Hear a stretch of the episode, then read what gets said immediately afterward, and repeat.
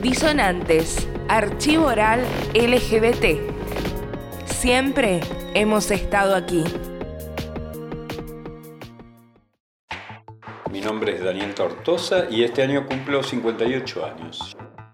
Yo entro al ambiente, digamos, y me asumo como gay en la época de la dictadura. Estamos hablando años 79, 80, 81, 82, 83, cinco años ahí. Donde no había nada, o sea, en este sentido, en los medios. Lo único que yo sabía por una revista de rock era que Freddie Mercury recibía cartas de amor de otros hombres. Chao, yo dije, mm, hay hombres que sienten amor por otros hombres, ¿viste? Porque yo no conocía a nadie. O sea, yo tenía relaciones sexuales con compañeros del colegio, ¿ah? pero una cosa completamente escondida. Pero yo veía que con a mí las mujeres nada. Entonces ahí había un tema, porque por otro lado, eh, yo toda la información que tenía era que los putos eran enfermos, que era una mierda, que había que matarlos, que eso no tenía que existir, que no había ninguno en la familia, que no había ninguno en el pueblo, que no había ninguno en la Argentina. Yo sí lo que había visto en mi pueblo, yo soy de Villa Constitución, del sur de Santa Fe, una ciudad chiquita pero industrial. Ahí, bueno, veía algunos que se vestían, no era como mujer, pero pasaba raspando, se pintaban los ojos, se pintaban los, los labios y por ahí las uñas, pero la vestimenta era camisita y pantalón bien ajustado, ¿no? esta cosa bien de la loca, de salir, pero a mí me daba miedo eso, yo era chiquito. En el diario me voy a encontrar, eso sí, que porque fue titular, porque se ve que en ese momento hubo como un pequeño destape, que es la primavera, sería como del 73, con el gobierno de Cámpora. La muerte de Pasolini, Decía Pasolini, el director de cine italiano, muerto, por, homosexual, Me acuerdo que yo le pregunté a mi viejo qué, quería decir, yo haciéndome el boludo, ya lo había buscado en el diccionario, en todos lados, ¿entendés? Que eran los mal llamados putos. Bueno, que eran hombres que no les gustaban las mujeres, que le gustaban a otros hombres. Punto. Así, de corta.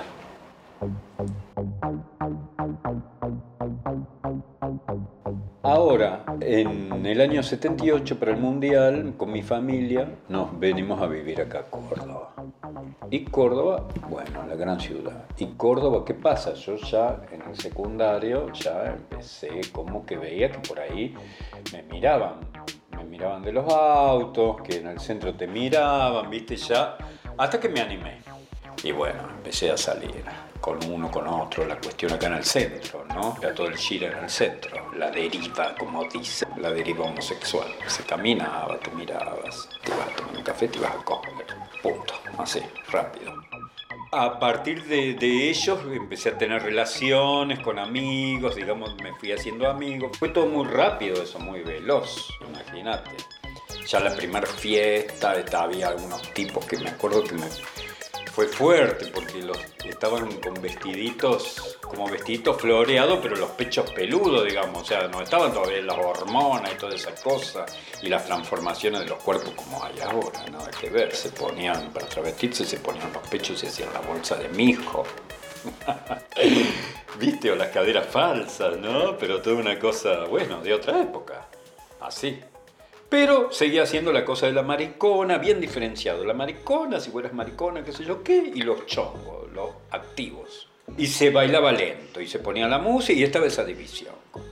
Así, ¿entendés? Se sentaban las chicas para que las saquen a bailar, y ellos por otro lado, y se armaba, y estaban, se hacían casamientos. yo lo recuerdo como una cosa muy linda, muy lindo, y yo me sentía, ay, estaba tan feliz, había encontrado a mis iguales fue genial, Fue, ay, sí. Al fin, porque ya era, mi vida había empezado a ser como un calvario, era como no había nada, no había nadie.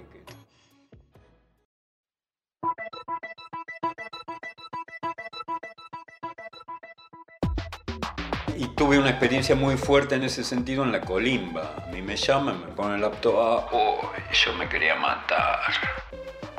Era como, viste, yo dije, ¿qué tengo que pasar un año acá con todo esto?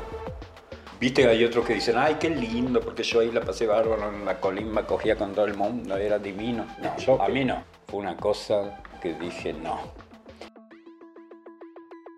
Y caminando me fui, pasé por donde hacían la revisación médica, toda esa cosa, y vi una lista de enfermedades por las que te salvabas y una era homosexualidad. Enseguida me fui a la H. Dije, ah, existe, esta es la mía. Entonces me agarró como una angustia muy grande, que me puse a llorar, toda una cosa así. Viene uno de los tenientes, uno del que tenía todos los rosarios, ¿viste? Le dije que yo era puto, que, era, que no iba a poder estar ahí.